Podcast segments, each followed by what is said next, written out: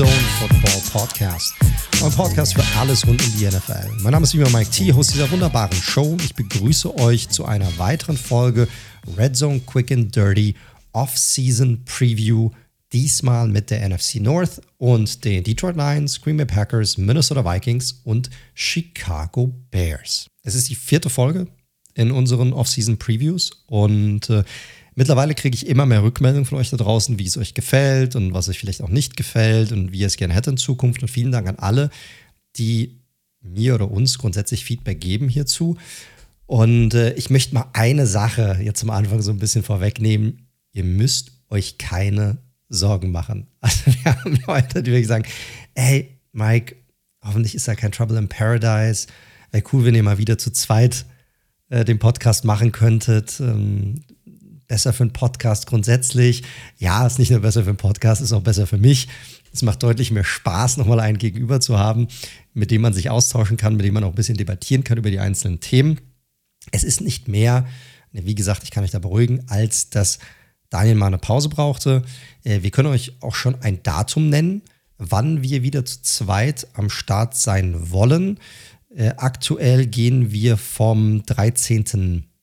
12. 13. März aus, also wirklich der Start zur Free Agency, wo wir dann die ersten ein, zwei Tage, ich sag mal so die erste Welle der Free Agency mitnehmen können und da schon mal ein bisschen debattieren und diskutieren können, was passiert ist, wer irgendwie gesigned wurde und, und welche äh, Takes man ja, von dort aus nehmen kann.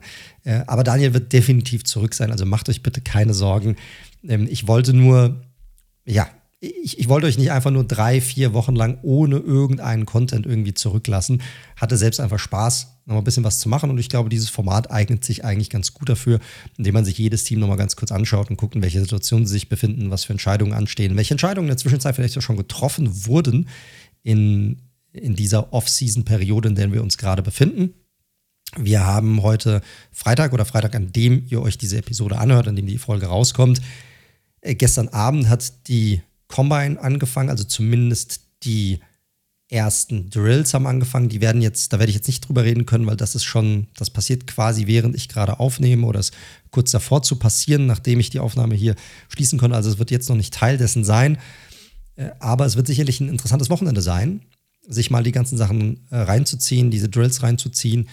Man hat schon im Vorfeld gesehen, dass auch nicht jedes Top-Prospect daran teilnehmen wird. Marvin Harrison Jr. hat relativ früh gesagt, er wird weder an der Combine laufen oder irgendwelche Drills machen, noch an seinem Pro Day.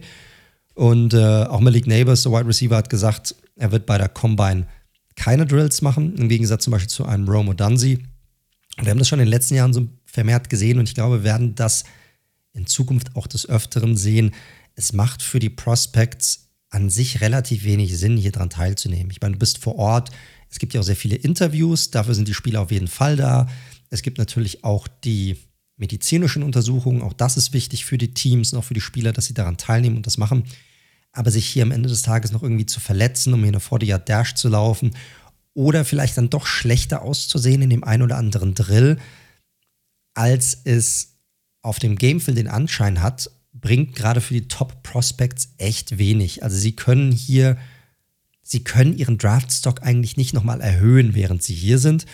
Das macht eher für die, äh, für die Spieler Sinn, die vielleicht eher so ein Drittrunden, Viertrunden, Fünftrunden, Grade und so weiter haben, wenn sie hier richtig abgehen und richtig geile, ähm, geile Daten auflegen, dass da nochmal ein Team sagt, ey, müssen wir uns mal anschauen, vielleicht ist das ein Spieler, den wir doch irgendwie früher äh, draften sollten, als wir es ursprünglich gedacht hatten. Äh, deshalb also schon ein bisschen, bisschen Wirbel hier im, im Vorfeld, wird auch sehr viel spekuliert aktuell bei den einzelnen Teams. Ne? Hier, ich hatte es schon in der letzten Folge gesagt, hier kommen alle zusammen. Alle Agents kommen zusammen, alle GMs kommen zusammen, alle sind auf einem Haufen. Es wird, es werden tausend Sachen besprochen, also super, super spannende Zeit. Und da werden wir sicherlich die nächsten Tage und die nächsten Folgen werde ich noch ein bisschen vermehrt darauf eingehen, wenn dann die ersten News zu Geschichten dann auch eintrudeln.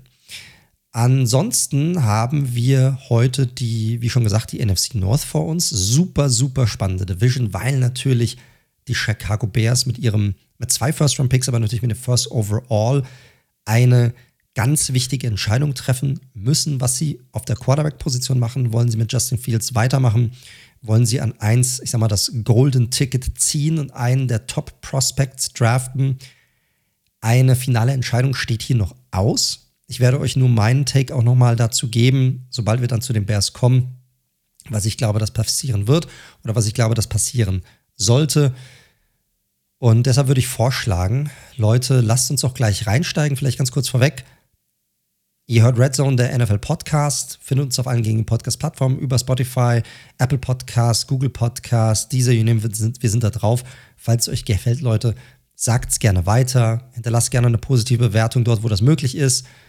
Ähm, und wenn ihr mal mit uns in Kontakt treten möchtet, dann könnt ihr das am besten über unsere Social Media Kanäle tun. Ihr findet uns entweder auf X, ehemals Twitter, unter dem Handle at redzone underscore live oder auch gerne auf Instagram, Threads unter dem Handle at redzone.live. Sagt dort gerne einfach mal Hallo, stellt eure Fragen. Falls ihr kein Social Media haben solltet, trotzdem gerne mal in Kontakt treten möchtet, dann tut das am besten über unsere Webseite. Ihr findet uns unter www.redzone.live, dort am besten über das Kontaktformular.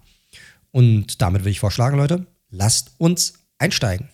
Und wir legen los mit dem meiner Meinung nach spannendsten Team in dieser Division, weil einfach hier am meisten von abhängt, grundsätzlich für die gesamte NFL und, und äh, wo die meisten Dinge passieren könnten einfach. Und das sind die Chicago Bears.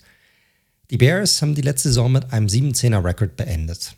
Insgesamt gab es viel Kritik am Coaching-Staff und gerade auch in der Offensive, obwohl es hinten raus, ich sag mal, schon besser wurde, man mehr auch auf Fields und seine Problemchen auch eingegangen ist und dann auch mehr Spiele gewann.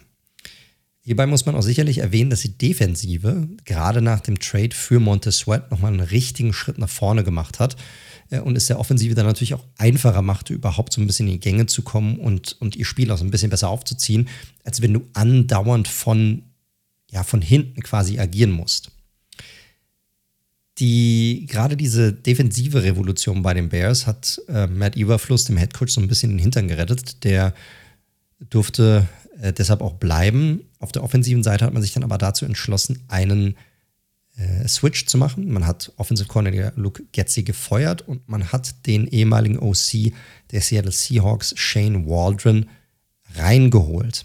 Bevor wir nun zum Cap Space kommen und die Offseason-Möglichkeiten der Bears beleuchten, müssen wir zuerst über Justin Fields reden. Und ich weiß, wir springen da jetzt so ein bisschen hin und her und ich, ich gehe da ja normalerweise ein bisschen anders vor.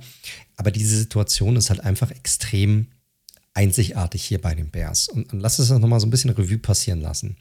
Man gibt letztes Jahr den Nummer 1 oder den Number 1 Overall Pick ab an die Panthers und hat ihn aufgrund des Trades mit den Panthers dieses Jahr erneut. Also man hat ja zwei First-Round-Picks, einmal den an Nummer 9 und einmal aufgrund dessen, dass die Panthers so eine schlechte Saison gespielt haben, wieder den Nummer 1 Overall-Pick. Letztes Jahr hat man sich entschieden, den Number One Pick auch wegzutraden, weil man vielleicht von der Quarterback-Klasse selbst zum einen nicht wirklich beeindruckt war und auf der anderen Seite wollte man sicherlich einem Justin Fields der dort gerade mal sein zweites Jahr hinter sich hatte, auch nochmal eine wirkliche Chance geben. Jetzt ist es schon so, dass Fields sich im Laufe der Zeit weiterentwickelt hat und auch letzte Saison nochmal einen Schritt gemacht hat. Und das sieht man wirklich von, von Jahr zu Jahr. Also man kann sich jedes Jahr anschauen, und, ob das Completion Percentage ist oder ob das Quarterback Rating ist oder Passing Yards. In jedem Bereich hat er sich immer ein bisschen weiterentwickelt. Aber es ist jetzt nicht so, dass man sagt, boah, da kam jetzt dieser eine geile Sprung wo man jetzt sicher sein kann, ey, das ist mein Franchise Quarterback. Und das ist ja auch, warum diese Diskussion überhaupt entsteht, weil man sich nicht sicher ist. Es, ist, es gibt ein Hin und Her, es gibt ein, äh, unterschiedliche Meinungen zu Fields, auch, auch im eigenen Fanlager. Äh, und, und die Frage, die sich natürlich ein Ryan Polze, GM und auch Matt Überfluss stellen müssen, ist, würde man seinen Job auf Fields verwetten? Und ich an ihrer Stelle, und ich, ich weiß, dass Daniel genauso denkt wie ich, wir haben uns, wir haben ja auch im, im Podcast schon darüber gesprochen, wir sehen es halt einfach nicht so. Wir würden es nicht machen. Wenn du hast jetzt zum zweiten Mal die Chance, an Nummer 1 einen QB zu picken. Diese Quarterback-Klasse ist richtig gut. Du musst es schon fast machen. Es gibt hier eigentlich wenig Möglichkeiten. Und es ist, es ist schade für Fields, ne? weil, weil Fields ist jemand, der super beliebt ist, auch im Lockerroom, grundsätzlich in Chicago beliebt ist, ein, ein richtig guter Typ ist. Ne? Der hat es, der ist, der ist geerdet, der, der, der macht keinen Scheiß und, und da ist definitiv Talent vorhanden. Aber dieses Franchise-Quarterback-Talent, das hat er einfach noch nicht oder nicht nachhaltig genug aufgezeigt. Und ich finde, wenn man sich jetzt auch die GM-Interviews bei der Combine angeguckt hat, ich meine, die ersten paar Tage, das Ganze hat ja Montag schon angefangen, sieht man ja, da kommen dann die ganzen GMs und, und die treten da auf der Bühne auf und da gibt es die Interviews und so weiter.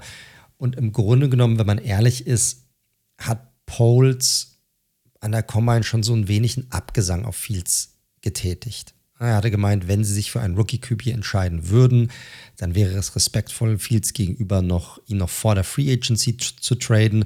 So Geschichten. Und das geht dann schon wirklich in so eine Richtung, wo man, ich glaube, annehmen muss, dass sie sich wahrscheinlich von ihm trennen werden. Und so ein Trade ist jetzt auch nicht wirklich schwierig zu äh, hinzubekommen. Er hat jetzt dieses Jahr ein Capit von 6 Millionen Dollar. Es gibt für das aufzunehmende Team auch immer noch die Möglichkeit, die Fifth-Year-Option zu ziehen bis zum 2. Mai. Also ist ja auch immer noch was, was man denken muss. Ich kann mir, also die, die 50-Option bei Fields wäre auch 25,7 Millionen. Das ist schon viel Kohle, aber jetzt auch für einen Starting Quarterback oder für einen möglichen Starting Quarterback ist das okay. Und es gäbe sicherlich auch immer noch die Möglichkeit, vielleicht zu sagen, ey, wir würden dir gerne ich sag mal, zwei Jahre lang eine Chance geben, aber können wir nicht so eine Art Deal machen, wie die Packers ihn zum Beispiel mit Jordan Love gemacht haben? Ja, damit, damit das aufnehmende Team äh, finanziell vielleicht nicht so stark eingenommen wird und Fields dann ein bisschen mehr Ruhe hat, dass er definitiv auch zwei Jahre mit dem neuen Team sein kann. Es gibt natürlich auch Gerüchte, welche Teams da sein könnten, Spekulationen, allen voran mit den Falcons. Raheem Morris wurde auch interviewt, der hat gemeint, ey, wenn die Quarterback-Situation in Atlanta besser wäre, dann würde er jetzt nicht dastehen als Head Coach. Und er möchte gerne einen Quarterback auch mit reinbringen, mit dem sich die Leute auch in Atlanta identifizieren können. Fields kommt aus, äh, aus Georgia. Das würde natürlich wunderbar passen. Und ich glaube, es ist auch so die Nummer 1 Anlaufstelle hier. Die Steelers könnten Sinn machen. Raiders vielleicht, aber die haben jetzt gerade erst Getzi geholt und das hat hier gar nicht wirklich zusammengepasst. Getzi und Fields Gibt vielleicht noch das ein oder andere Dark Horse-Kandidat. Ich finde sogar meine Giants äh, theoretisch als, als mögliche Destination sozusagen als ja, Competition für Jones, wenn man sich nicht für einen Rookie Quarterback entscheiden sollte in dieser Klasse, wäre das etwas, wo man sagt, man gibt vielleicht einen Second Rounder ab, um das mal auszutesten. So ein Justin Fields in der Brian Dable Offense könnte vielleicht auch ganz spannend sein. Äh, ich, ich weiß es nicht. Ich habe es jetzt so ein bisschen vorweggenommen. Ich glaube, so ein Second Round Pick und vielleicht irgendwie so ein Conditional Late Round Pick wird es wahrscheinlich äh, sein, um, um, Fields, um für Fields zu traden. Ähm, ja, ist eine super, super spannende Personalie und ist dann natürlich jetzt nach vorne weg, wenn wir über die Bears reden, bestimmt diese Personalie natürlich alles, was die Bears machen. Was die Bears im Draft machen, wie sie sich dann auch umschauen werden nach Alternativen in, in der Free Agency, um dann zu gucken, was wollen wir überhaupt im Draft abdecken und was nicht und so weiter. Und deshalb war es meiner Meinung nach wichtig, dass wir das so ein bisschen vorwegnehmen. Ungeachtet dessen befinden sich die Bears in dieser Offseason natürlich in einer super Situation. Wenn man sich den Cap Space anschaut, aktuell um die 80 Millionen rum, damit sind sie unter den Top 2 in der Liga und sie könnten den Cap Space auch noch erweitern. Hier gibt es die Möglichkeit für einige Cuts. The Marcus Walker, den Defensive End, könnte ich mir vorstellen, das würde 4,5 Millionen einsparen. Andrew Billings in der Interior Defensive Line würde 3,5 Millionen einsparen, wenn man ihn cutten würde. Larry Borum 3 Millionen, äh, Travis Homer könnte nochmal circa 2, 2 Millionen einsparen. Also gibt es auch nochmal Möglichkeiten, nochmal, ja, äh, um die 10, 12 Millionen rauszuholen, wenn man das möchte, wenn man das nötig hat. Und äh, äh, jetzt nicht diese eine große Personalie in dem Sinne, die gibt es nicht. Von den Free Agents her sind schon einige große Namen dabei. Äh, Eddie Jackson, Yannick Ngakwe, äh, Cody Whitehair, der Center, Justin Jones on der Defensive Line, Dan Feeney in der O-Line, Ryan Tonyan, der, der Tight End, Rasheem Green, Dante Foreman, Jalen Johnson, der Cornerback natürlich. Auch Darnell Mooney ist ein Free Agent und auch Equanimous St. Brown. Gehen wir mal so ein bisschen durch, wer davon vielleicht auch zurückkommen könnte und wenn nicht, bei den größeren Namen, bei Eddie Jackson und Cody Whitehair. Beide hat man gecuttet. Ähm, Jackson hatte mit Verletzungen zu kämpfen und war auch nicht mehr auf dem Niveau von vor ein paar Jahren, wo er einmal einer der besten Defensive Backs der Liga war. Und Whitehair als Center, ich finde, der konnte halt die, die, diese Line einfach nicht zusammenhalten. Ne? Ich glaube, was dieser Line noch so ein bisschen fehlt, ist jemand in der Interior, der auch wirklich von der Kommunikation her alles beisammen hält. Und da brauchen sie auf jeden Fall jemanden neuen, der reinkommt. Und ich glaube, deshalb haben sie ja auch die Entscheidung getroffen, sich von äh, ihm zu trennen.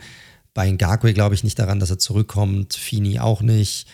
Rasheen Green, vielleicht jemand, den man nochmal für eine Rotation unter Umständen zurückholen könnte. Weiß ich nicht.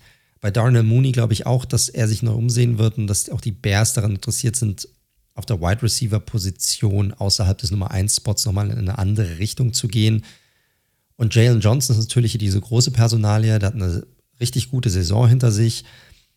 Hier haben sich die Bears mit ihm noch nicht auf einen neuen Vertrag einigen können. Sie haben beide gesagt, sie können sich vorstellen, weiterhin miteinander zu arbeiten. Und die Bears, und auch Poles hat sich dahingehend schon mal geäußert gehabt, dass äh, er möchte, dass Johnson auch fair bezahlt wird.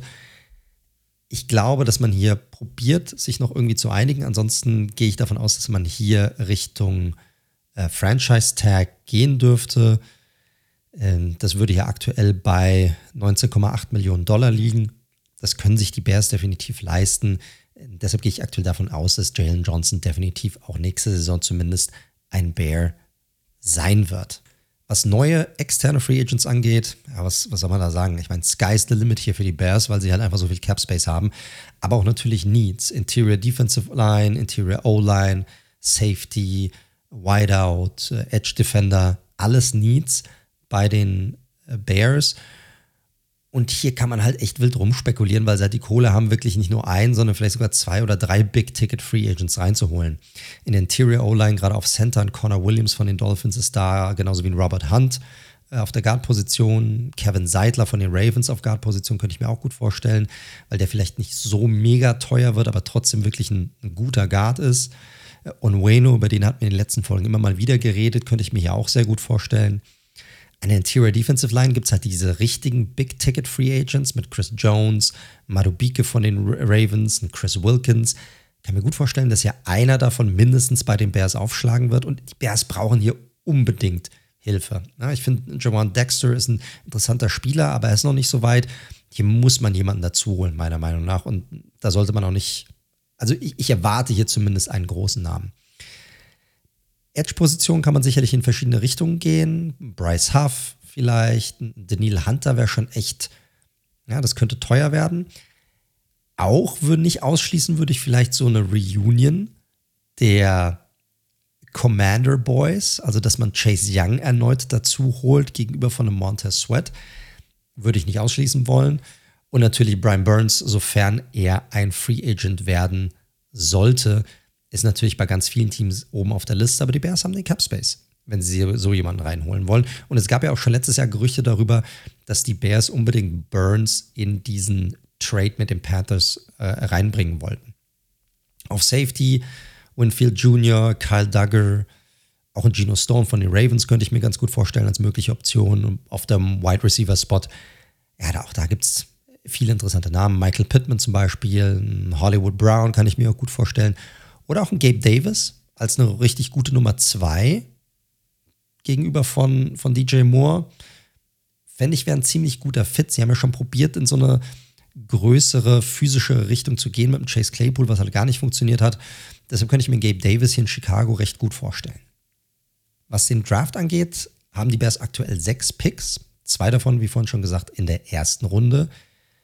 Könnte mir nach dem Quarterback-Pick, von dem ich aktuell halt einfach ausgehe, gut vorstellen, dass man den ähm, neun, also Pick Nummer 9, also Ninth Overall Pick, tradet, also runtertradet, einfach um mehr Picks zu akquirieren. Auch weil die Positionen, die man benötigt, finde ich auch später im Draft ganz gut zu finden sein werden. Ne? Ob das Wide Receiver ist oder Edge oder Interior O-Line oder auch Interior Defensive Line. Hier haben wir in den vergangenen Folgen auch schon einige Namen genannt, die hier sehr interessant sein könnten. Hier finden die Bears oder können die Bears genügend äh, Spieler finden.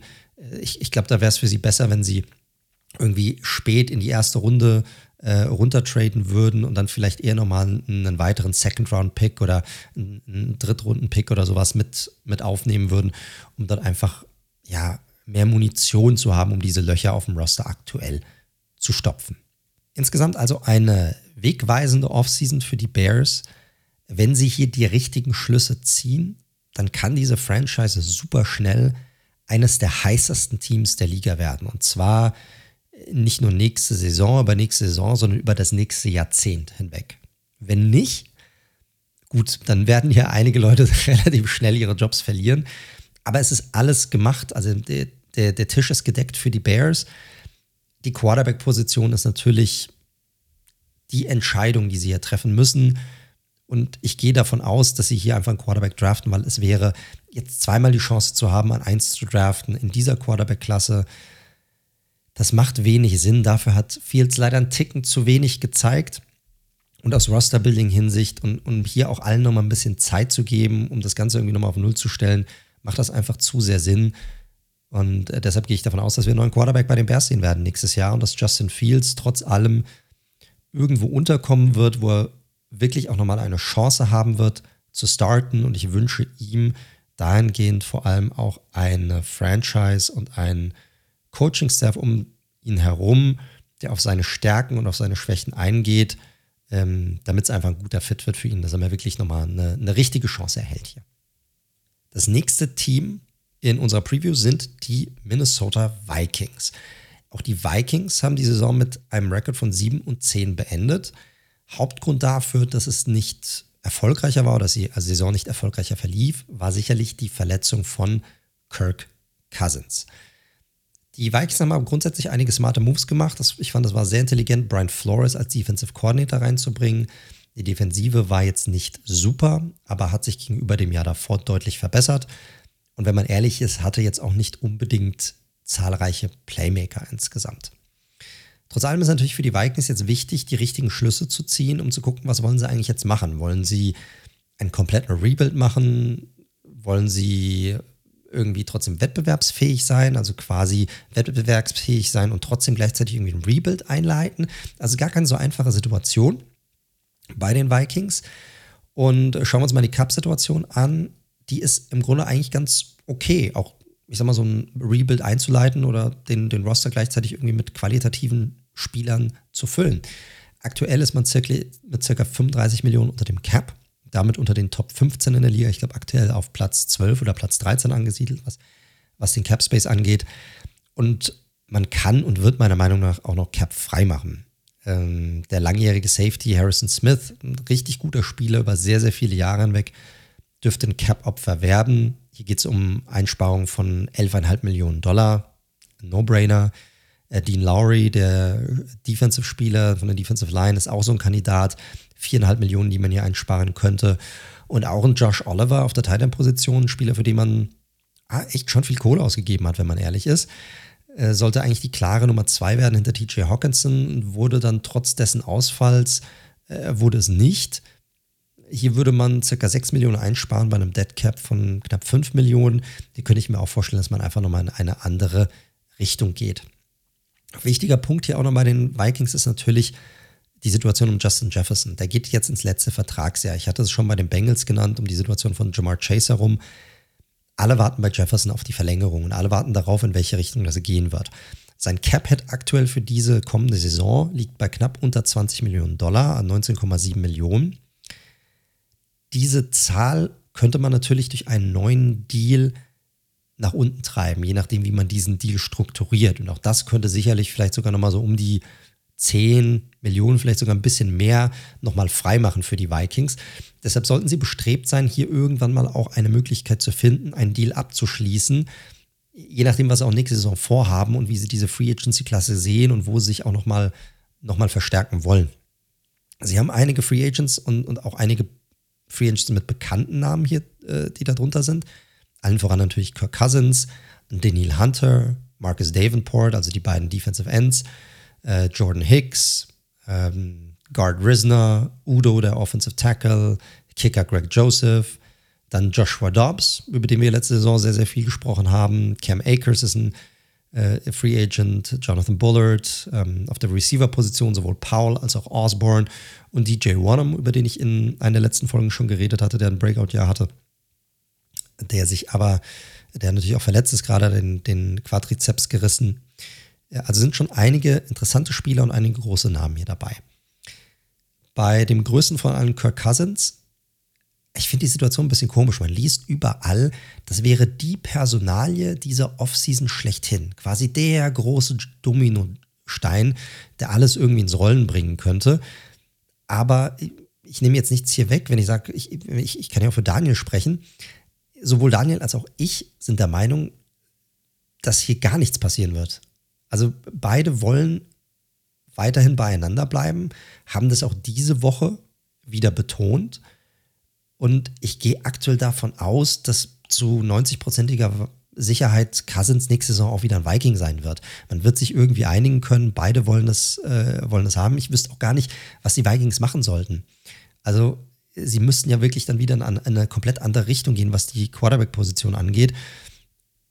Und dann bist du eigentlich in der Situation, wo du sagst, hm, eigentlich schenke ich die kommende Saison direkt ab. Kann auch eine Möglichkeit sein, wenn du sagst, ich will in ein Rebuild rangehen. Aber ich glaube, das wollen sie gar nicht. Sie wollen weiterhin ähm, irgendwie auch mithalten und, und konkurrenzfähig sein. Und das geht nur, wenn sie jemanden Gutes auf der Quarterback-Position haben und die wissen, was sie aneinander haben. Und ich gehe aktuell davon aus, dass Kirk Cousins jetzt zurückkehren wird und sie sich irgendwie werden einigen können. Bei Daniel Hunter wäre es schon wichtig, wenn er zurückkommen könnte. Auch er hatte betont in den letzten Wochen, dass er gerne zurückkehren würde nach Minnesota. Hier schätze ich die Chancen aktuell bei 50-50 ein der will halt ein Payday, der will richtig abkassieren. Und da muss man mal gucken, ob das irgendwie möglich sein wird, ähm, inwiefern man vielleicht auch einen Tag einsetzen möchte oder nicht, je nachdem, was auch mit Kirk Cousins passiert. Also das ist halt so ein bisschen schwierig aktuell. Kriegt man die ein oder, ein oder andere Personalie im Vorfeld noch, ähm, noch geregelt, bevor man das Tag anwenden muss. Da wir Cam Akers, sicherlich ein großer Name.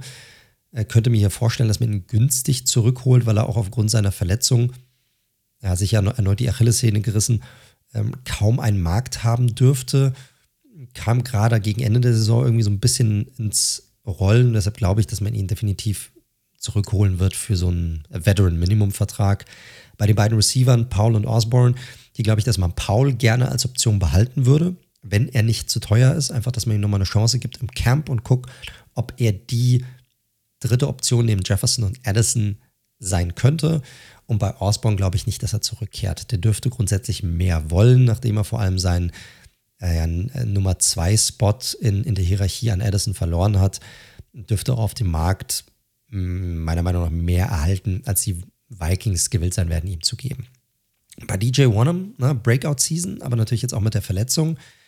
Auch hier, ich glaube, es wäre super spannend für die Vikings, wenn sie beide Defensive Ends hier zurückholen könnten, Wanham und Hunter. Aber ich glaube, Warnham wird zu viel verlangen. Ich glaube, irgendjemand auf dem Markt wird ihm auch das geben, was er haben möchte. Und deshalb gehe ich aktuell hier nicht von einer Rückkehr aus. Was externe Free Agents angeht, kann es hier bei den Vikings in ganz viele unterschiedliche Richtungen gehen. Auch was die Needs betrifft. Ne? Kommt ein bisschen darauf an, wen sie zurückholen von den eigenen Free Agents und wen nicht. Ansonsten würde ich als Needs aktuell Cornerback haben wir drüber geredet, Defensive Tackle, Edge-Position, Interior Offensive Line sicherlich auch ein Thema und auch die Running Back-Position, ja, weil Cam Akers ist verletzt. Ein Madison, der hat zwar noch Vertrag und der hat auch seine Chance bekommen letztes Jahr, aber so wirklich, ich sag mal, diesen Nummer 1-Spot an sich, an sich gerissen hat er jetzt nicht. Wen könnte man hier angehen? Also, ich, wir haben ja schon darüber geredet, dass die Free Agency-Klasse gerade auf der Defensive Tackle-Position sehr stark ist dieses Jahr und die Vikings haben theoretisch genügend Cap Space oder genügend Cap Space freimachen, um auch hier ein Splash-Signing zu tätigen. Ob das ein Chris Jones ist, ein Madubike, ein Christian Wilkins, alles Möglichkeiten. So ein, zwei Tiers darunter auch als gute Runstopper, wenn zum Beispiel jemand wie ein Shelby Harris oder auch ein Sheldon Rankins, kann ich mir auch vorstellen, dass man solche Leute reinholt. Auf der Edge-Position wenn man zum Beispiel einen Wanham oder auch einen Hunter nicht behalten sollte, da muss man schon ein bisschen mehr machen. Auch hier gibt es ja sehr interessante Optionen. Ein Grenard, Chase Young, Bryce Hoff, ähm, vielleicht sogar eine Rückholaktion von einem Zedarius Smith wäre auch eine Möglichkeit, je nachdem, was er haben möchte. Der ein oder andere Trade wäre vielleicht auch möglich. Ein Kandidat, der wohl auch, ähm, wo es Gerüchte darum gibt, dass er auf dem Markt sein könnte, wäre Josh Sweat von den Philadelphia Eagles. Hängt natürlich dann von der Kompensation ab, was man hier abgeben möchte oder abgeben muss. Cornerback ist ein Thema, haben wir auch drüber geredet.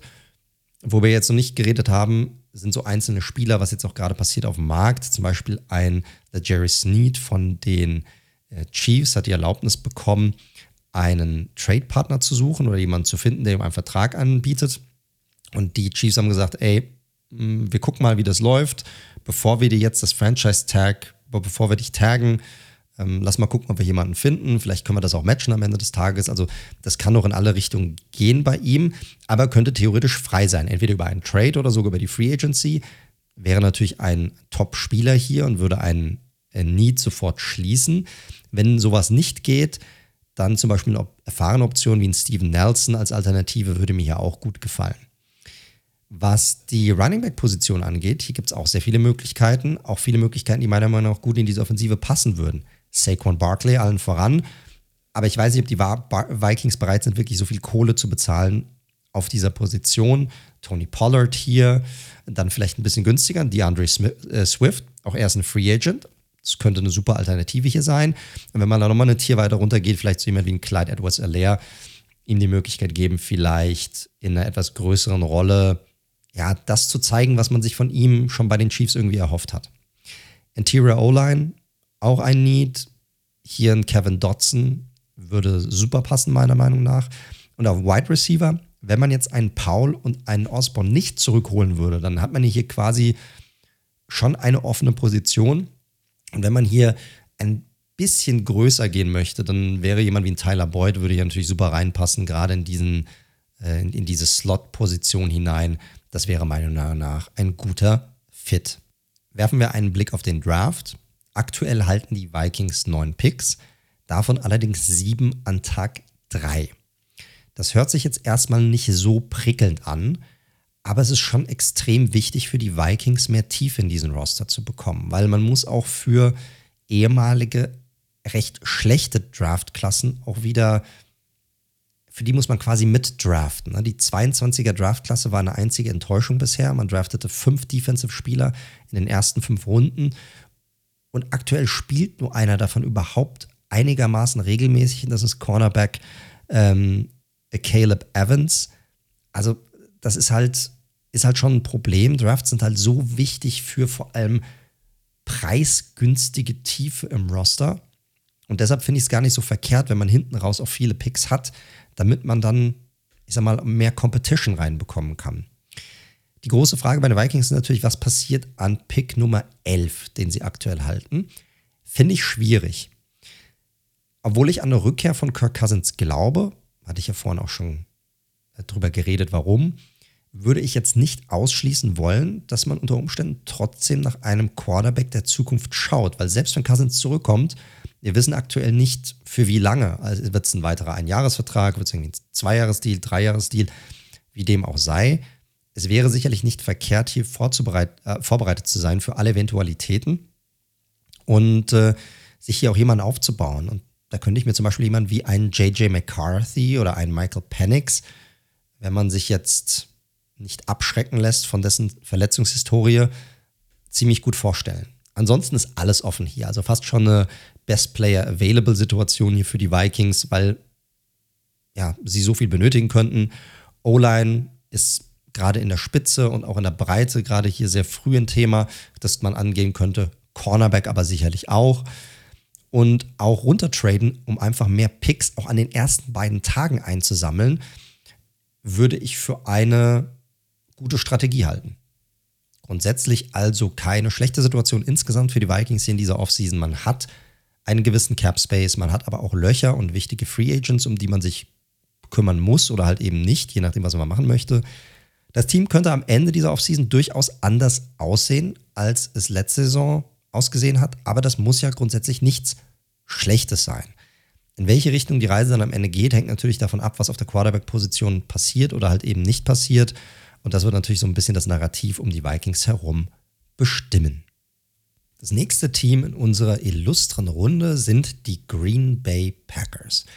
Die Packers kommen aus einer ultra interessanten Saison heraus, in der man seinen Quarterback der Zukunft anscheinend gefunden hat, mit 9 und 8 in die Playoffs erreichte und sogar ein Playoff-Spiel gewinnen konnte und das auswärts und das mit einem solch jungen Team.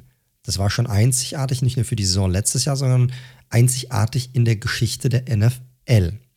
Die Frage ist dann natürlich, wie baut man nun darauf auf? Und zuerst mal, indem man sich auch eingesteht, dass halt nicht alles so super lief. Unter anderem die Defensive. Defensive Coordinator Joe Barry wurde zum Verzücken der meisten Packers-Fans gefeuert. Neu reingekommen ist Defensive Coordinator Jeff Hafley. Das ist ein sehr interessanter Pickup, weil der war vorher Head Coach am College, auch bei einem größeren College mit Boston College. War davor unter anderem Defensive Coordinator der Buckeyes, hat dort die Defensive ähm, umgekrempelt und war auch schon vorher Position Coach in der NFL. Unter anderem als ähm, Secondary Coach bei den 49ers angestellt.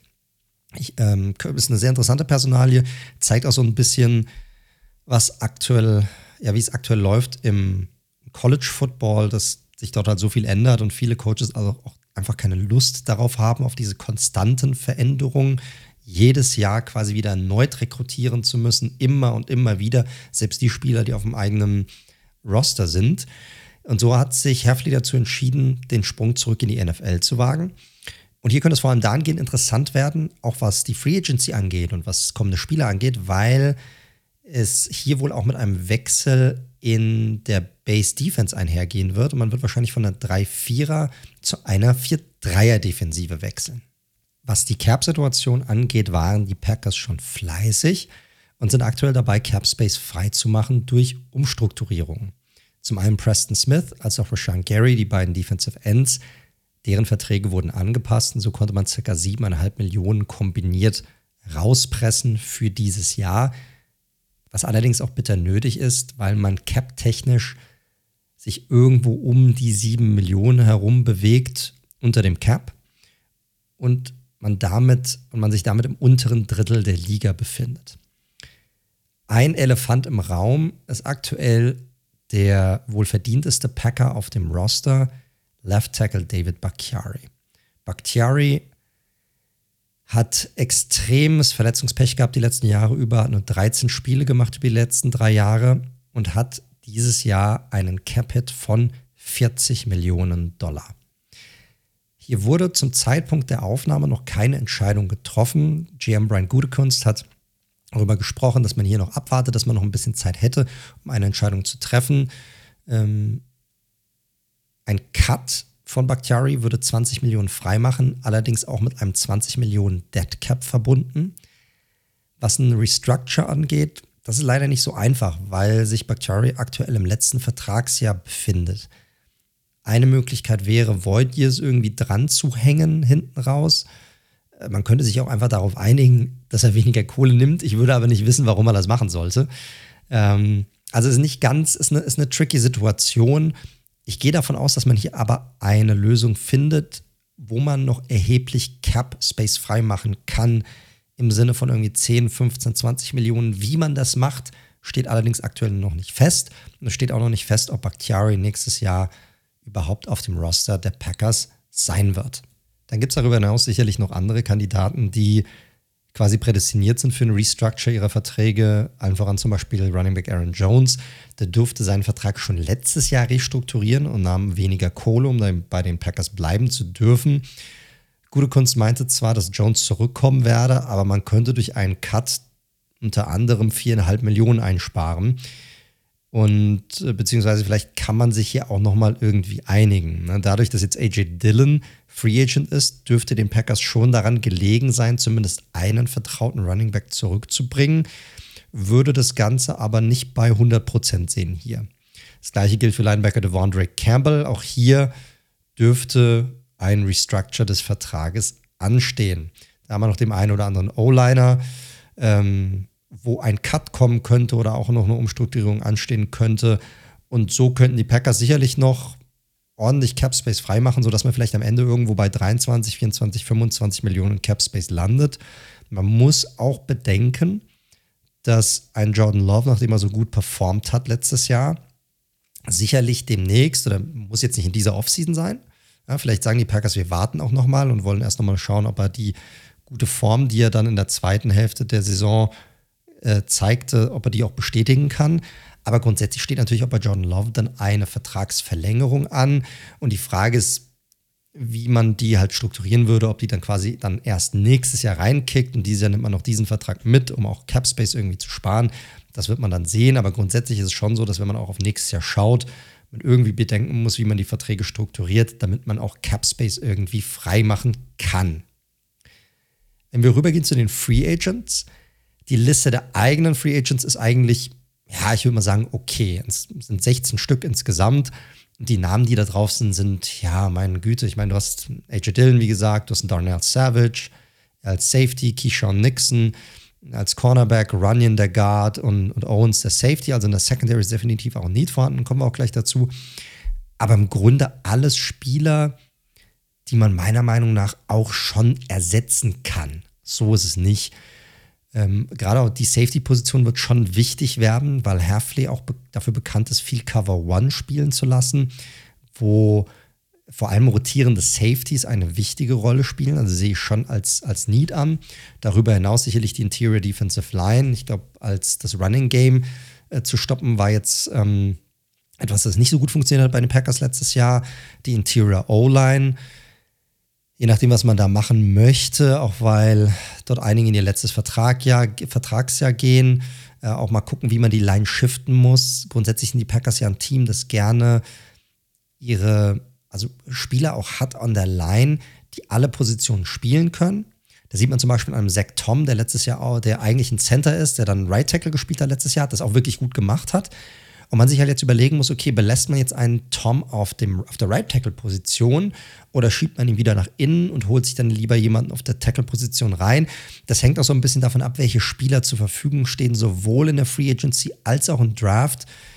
Da muss man mal gucken. Da bin ich mir aktuell nicht sicher, wie das die Packers am ehesten angehen wollen. Wenn sie die Spieler auf dieser Position belassen wollen, dann muss man halt gucken, wie man halt in der Interior äh, vorgeht. Da gibt es sicherlich Leute wie einen Ueno, den man in der Interior auch einsetzen könnte. Eine Luminor wieder eher so als, als Tackle. Josh Jones wäre hier eine Variante. Muss man mal schauen. Was die Interior Defensive Line angeht, kommt darauf an, wie viel Kohle man ausgeben will. Ich glaube hier nicht an den riesigen Splash wie ein Maru, äh, ähm, Marubike oder einen Jones ähm, oder einen Wilkins, glaube ich nicht dran. Aber so die andere Tier mit einem Sheldon Rankins, Sheldon Harris, äh, Shelby Harris, vielleicht ein A. Sean Robinson könnte auch gut passen, so eher in dieser 6 bis 7, 8 Millionen pro Jahr Range. Ein Daquan Jones vielleicht, könnte schon wieder ein Ticken zu teuer sein. Das sind aber, das ist aber so die Tier, wo ich glaube, dass die äh, Packers nach Hilfe in der Interior D-Line shoppen werden. Running Back, je nachdem, was sie machen. Also Dylan, wie gesagt, Free Agent. Bleibt Jones, bleibt er nicht?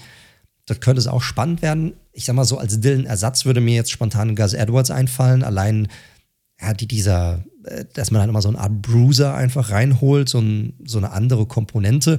Wenn Jones gehen, soll, gehen sollte, dann braucht man auch jemanden, der aus dem Backfield heraus als Receiver gefährlich sein kann. Ähm, hier könnte Austin Eckler auch sehr gut passen, äh, glaube ich. Das sind so die Spieler, auf, auf, die ich eingehen würde, je nachdem, wie sich diese Position in dieser Running Back Room in den nächsten Wochen bei den Packers gestaltet. Cornerback ist so eine Sache. Das ist so ein bisschen, da fehlt mir ein bisschen die Tiefe. Man hat schon gerade an der Outside gute Starter mit dem Jair Alexander und auch einem Stokes. Aber die hatten halt schon so ein bisschen Verletzungsproblemchen jetzt gehabt. Und da ist halt die Frage, ob man halt, also ich gehe davon aus, dass man im Draft definitiv nach jemandem schauen wird, aber ob man auch hier in der Free Agency unter Umständen nach jemandem Ausschau hält.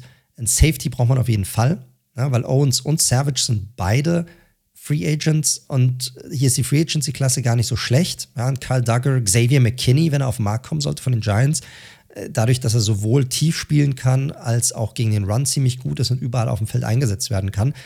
Das wäre natürlich ein Splash-Signing, sollte er auf den Markt kommen. Das muss man da mal sehen. Da gibt es schon einige interessante Varianten, auch weil der, die, die Defensive Backs im Draft da gibt es nicht so viele gute, finde ich. Also da ist die Klasse nicht so prickelnd besetzt aktuell, sowohl auf der Cornerback-Position als auch auf der Safety-Position, sodass ich glaube, dass man diese Positionsgruppe eher in der Free Agency schließen möchte. Was den Draft an sich betrifft, können die Packers aus dem Vollen schöpfen. Aktuell hält Green Bay elf Picks im kommenden Draft, davon fünf alleine in den ersten drei Runden. Das heißt auch, meiner Meinung nach, dass man in der Free Agency nicht unbedingt so viel machen muss, beziehungsweise vielleicht die Free Agency-Periode auch dazu nutzt, eher in, also sich in der Spitze zu verstärken bei einigen Positionen, als in der Breite. Also vielleicht doch eher mal ein Splash-Signing zu machen, anstatt mehrere für die Breite, weil man dafür ja theoretisch auch genügend Picks im Draft hätte für mehr Competition und mehr Tiefe auf einigen Positionen im Draft zu sorgen oder auf dem Roster zu sorgen. Genau. Was mögliche Positionen im Draft angeht, die für die Packers interessant sein könnten, klar, O-Line macht hier Sinn, gerade in der Interior oder auch auf der Tackle. Es gibt viele auch interessante Tackles. Wie gesagt, das hängt so ein bisschen davon ab, wie die Packers schieben möchten auf der eigenen Offensive Line. Wide Receiver könnte natürlich Sinn machen. Es ist nicht so, als wären die Packers hier schlecht besetzt auf sowohl in der Line als auch auf der Wide Receiver Position. Ich meine, Reed hatte so seinen Breakout letztes Jahr und sie haben da viele junge Optionen, aber es fehlt so ein bisschen der klare Superstar. Es fehlt so ein bisschen die klare Nummer eins. Da könnte ich mir zum Beispiel auch vorstellen, gerade weil man so viele Picks hat, dass man ein paar dieser Picks zusammenschiebt, um vielleicht auch nach oben zu traden, um sich einen der Top 4, 5 Receiver auf dem Board zu schnappen. Wäre theoretisch eine Möglichkeit. Man muss allerdings Folgendes bedenken, wenn man sich so ein bisschen die Draft-Historie der Packers anguckt, dann kann man bis 2012 zurückgehen und bis auf die Ausnahme von Quarterback Jordan Love hat man seit 2012 in der ersten Runde immer einen Defensivspieler gedraftet. Immer. Das ist absurd, wenn man sich das anguckt. Ist auch dann wenig verwunderlich, wenn ich sag mal, Aaron Rodgers, der dann ja schon sehr, sehr lange auch dabei war über, die, über diesen Zeitraum, vielleicht das ein oder andere Mal nicht ganz so glücklich darüber war, wie der Draft gelaufen ist, weil der einzige Offensivspieler, der für ihn in der ersten Runde gedraftet wurde, dann tatsächlich auch sein Nachfolger war mit, mit Jordan Love. Also interessant zu sehen, ob die Packers hier zum ersten Mal äh, seit was ist elf Jahren dann oder sogar zwölf Drafts, erstmal seit zwölf Drafts, wirklich einen, einen Skill Position-Spieler holen oder vielleicht einen, einen Offensivspieler für die Line mit reinbringen im Draft. Das wäre schon interessant und würde so ein bisschen davon abweichen, was sie in der vergangenen Dekade insgesamt gemacht haben. Als Fazit, richtige Richtung für die Packers, würde ich sagen, die noch ein bisschen zu tun haben, was ihre Cap-Situation angeht, aber ich denke, das werden sie schon hinbekommen. Ansonsten viele interessante Möglichkeiten aufgrund der vielen Picks des neuen Defensive Coordinators, vielleicht auch hier in eine andere Richtung zu gehen, was bestimmte Spielertypen auch angeht, bei unterschiedlichen Positionen. Ähm, insgesamt spannende und meiner Meinung nach auch eine hoffnungsvolle Offseason für Green Bay und alle Packers-Fans.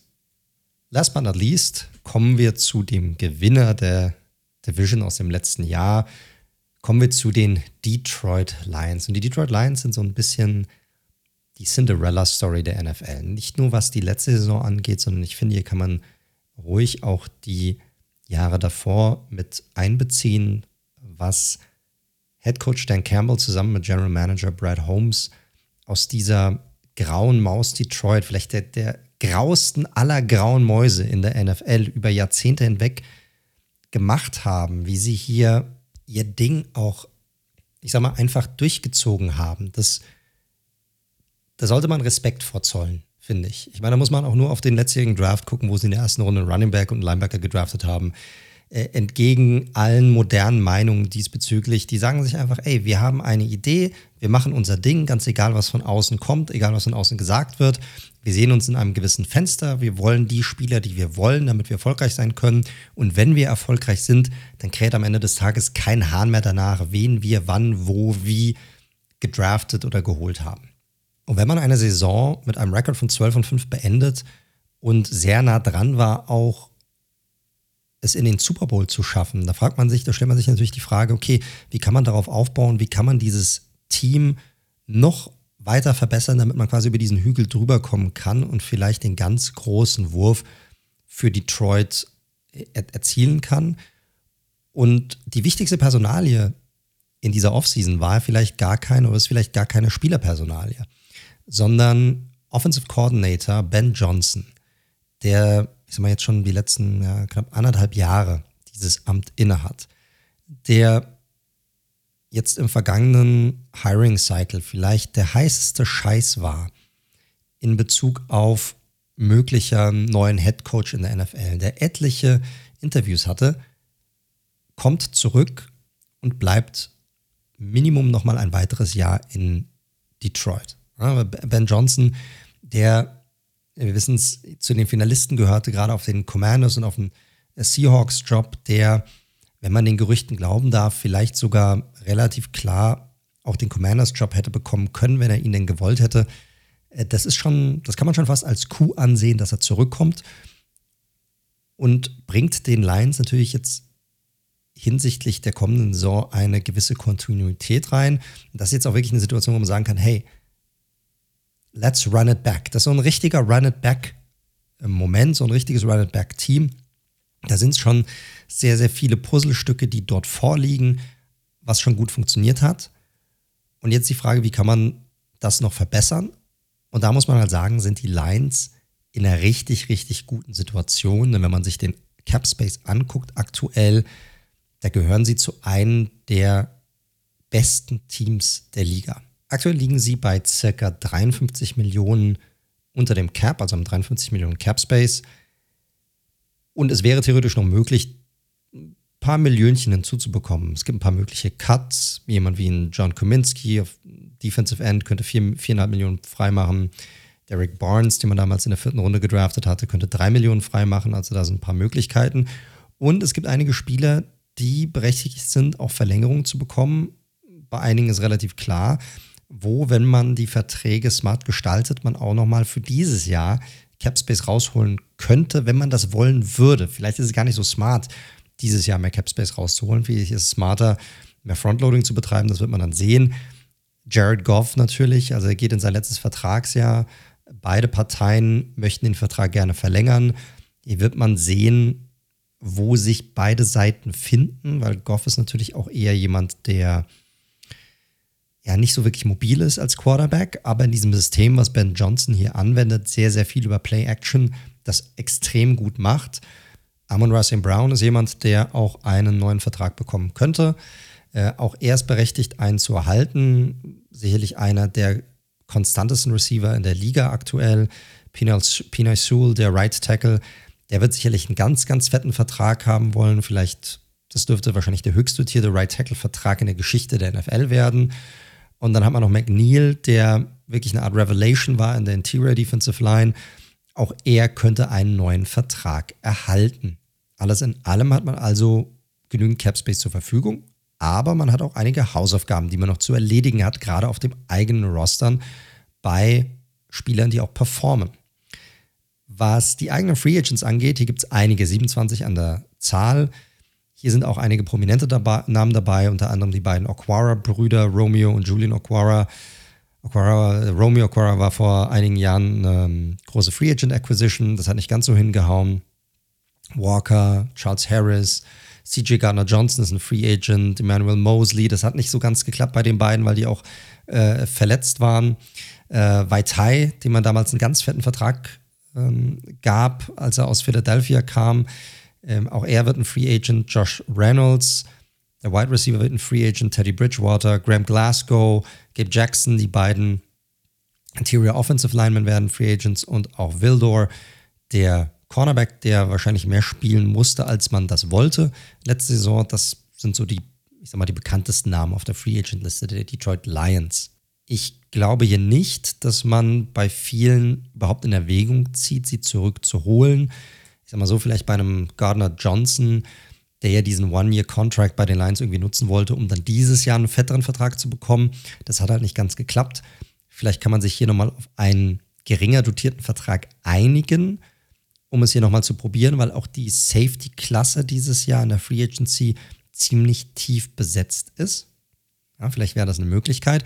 Ansonsten, wenn man auf die Needs schaut, was externe Free Agents angehen, Interior Defensive Line, Secondary, da, da muss man auf jeden Fall was machen. Edge-Position muss man auf jeden Fall was machen. Gerade die Defensive dürfte hier Priorität genießen. Und hier gibt es auch einige interessante Targets, die man angehen könnte. Wenn man natürlich riesige Splash-Signings machen will, an Brian Burns, wenn er zur Verfügung steht, Chase Young wäre so jemand, Grenard, Demico Autry, Bryce Huff, das wären so Spieler, die könnten natürlich äh, super Bookends sein gegenüber von einem Aiden Hutchinson. Aber man könnte natürlich auch hingehen und sagen, hey, mh, hm, wir gucken mal und holen uns eher ein paar Veteranen rein, vielleicht mit einem One-Year-Deal, jemand wie ein Jadilvian Clowney oder ein Zedarius Smith könnte hier super passen. Brandon Graham wäre ja auch so ein Kandidat. Ich kann mir sogar vorstellen, dass man hier sogar zwei Veterans reinholt, um hier einfach nur auf Nummer sicher zu gehen, um auch mehr Tiefe reinzubringen. Jemand wie Marcus Davenport zum Beispiel on top zu jemandem, den man vielleicht nochmal als klareren Starter sieht gegenüber von Hutchinson. Auf der Safety-Position, wenn man Gardner Johnson nicht zurückbringen sollte, Xavier McKinney, wenn man wirklich viel Geld ausgeben möchte, genauso wie ein Kyle Duggar. Aber auch jemand wie ein Cameron Curl oder ein Jordan Whitehead würde ich hier nicht ausschließen. Auch das sind sehr, sehr interessante Spieler, die man im Auge behalten sollte in Verbindung mit den Detroit Lions. Auf der Cornerback-Position vielleicht jemand wie eine Dory Jackson, Ronald Darby eher für einen Slot. Und dann, ich sag mal, man verliert ja auch an der Interior Offensive Line ein paar Spieler. Die werden wie ein Kevin Seidler, könnte ich mir hier in Detroit auch sehr, sehr gut vorstellen. So ein Veteran, wo man aber weiß, was man bekommt, der wirklich guter, solider Spieler ist, um hier keinen Abfall in der Performance bei der Line zu haben. Schauen wir zum Schluss noch auf den Draft. Hier halten die Detroit Lions aktuell acht Picks, davon zwei in Runde drei und somit insgesamt vier Picks an den ersten beiden Tagen. Also auch im Draft genügend Munition für die Lions, um den Roster entscheidend zu verbessern. Man pickt recht spät an Position 29, bis auf in der dritten Runde anfangs. Das ist der Pick, den sie von den Minnesota Vikings bekommen haben. Und wenn man jetzt nochmal auf die Needs eingeht, hängt natürlich so ein bisschen davon ab, was sie in der Free Agency machen. Aber natürlich Cornerback für mich und auch Edge Defender ist ein Need und auch etwas, was man jetzt auch später in der ersten Runde noch ziemlich gut bekommen könnte. Mögliche Picks hier vielleicht ähm, ein Braylon Trice von Washington oder auf der Cornerback-Position natürlich Kool-Aid McKinstry, den habe ich jetzt schon öfter genannt, aber auch ein Terrian Arnold von Alabama oder zum Beispiel ein Kamari Lassiter von Georgia. Das könnten Spieler sein, gerade auf der Cornerback-Position, die man, äh, die man hier angehen könnte. Äh, aber das wird man dann sehen. Es wird für mich so ein bisschen Defensive Best Player Available in diesem Draft, weil das einfach die Seite ist, auf der sie am meisten Needs haben. So, als Fazit würde ich sagen, die Lions auf einem richtig, richtig guten Weg. Viele der wichtigen Spieler sind weiterhin auf dem Roster. Sie haben ihren Coaching-Staff zusammen. Das bedeutet, es ist natürlich auch einfacher zu gucken, na, welche Spieler passen zu dem, was, was sie eigentlich machen wollen. Sie müssen gucken, dass sie ihre Defensive irgendwie besser zusammenstellen, gerade um mehr Entlastung auch von Aiden, Aiden Hutchins zu bekommen, auch gerade um in der Secondary ja, besser aufgestellt zu sein. Und wenn sie das hinbekommen sollten, dann glaube ich, dass sie auch weiterhin das Maß aller Dinge in dieser Division sein werden, die natürlich trotz allem sehr viele Teams bietet, die sich in einem Umbruch befinden. Ob das die Bears sind, ob das die Packers sind und auch bei den Vikings stellt sich die Frage, ähm, was sie außerhalb von Cousins noch machen können, um wieder ein Contender zu sein oder wieder mitspielen zu können. Also eine super, super spannende Division mit vier total interessanten Teams. Und die Lions sehe ich einfach aktuell immer noch als das beste Team an. Und sie haben genügend Cap Space und genügend Draft, äh, Draft Picks, um den Roster auch nochmal weiter zu verbessern.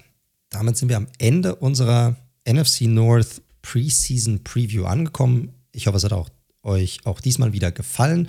Unser kleines Format hier äh, falls es euch gefällt, dann sagt es gerne weiter. Hinterlasst gerne eine positive Bewertung dort, wo das möglich ist. Ihr findet uns auf allen gängigen äh, Podcast-Plattformen über Spotify, Apple Podcast, Amazon Music, Google Podcast, you name it, wir sind da drauf.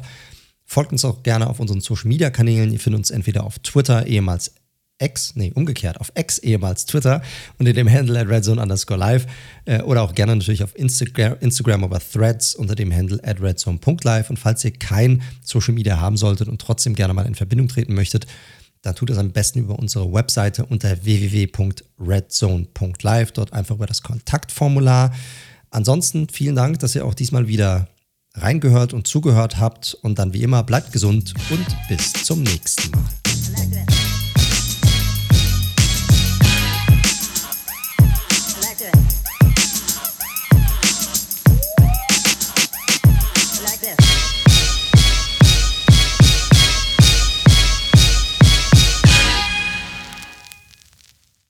Schatz, ich bin neu verliebt. Was? drüben. Das ist er. Aber das ist ein Auto. Ja, eben. Mit ihm habe ich alles richtig gemacht. Wunschauto einfach kaufen, verkaufen oder leasen. Bei Autoscout24. Alles richtig gemacht. Wie baut man eine harmonische Beziehung zu seinem Hund auf? Puh, gar nicht so leicht. Und deshalb frage ich nach, wie es anderen Hundeeltern gelingt, beziehungsweise wie die daran arbeiten. Bei Iswas Dog reden wir dann drüber. Alle 14 Tage neu mit mir, Malte Asmus und unserer Expertin für eine harmonische Mensch-Hund-Beziehung, Melanie Lippisch.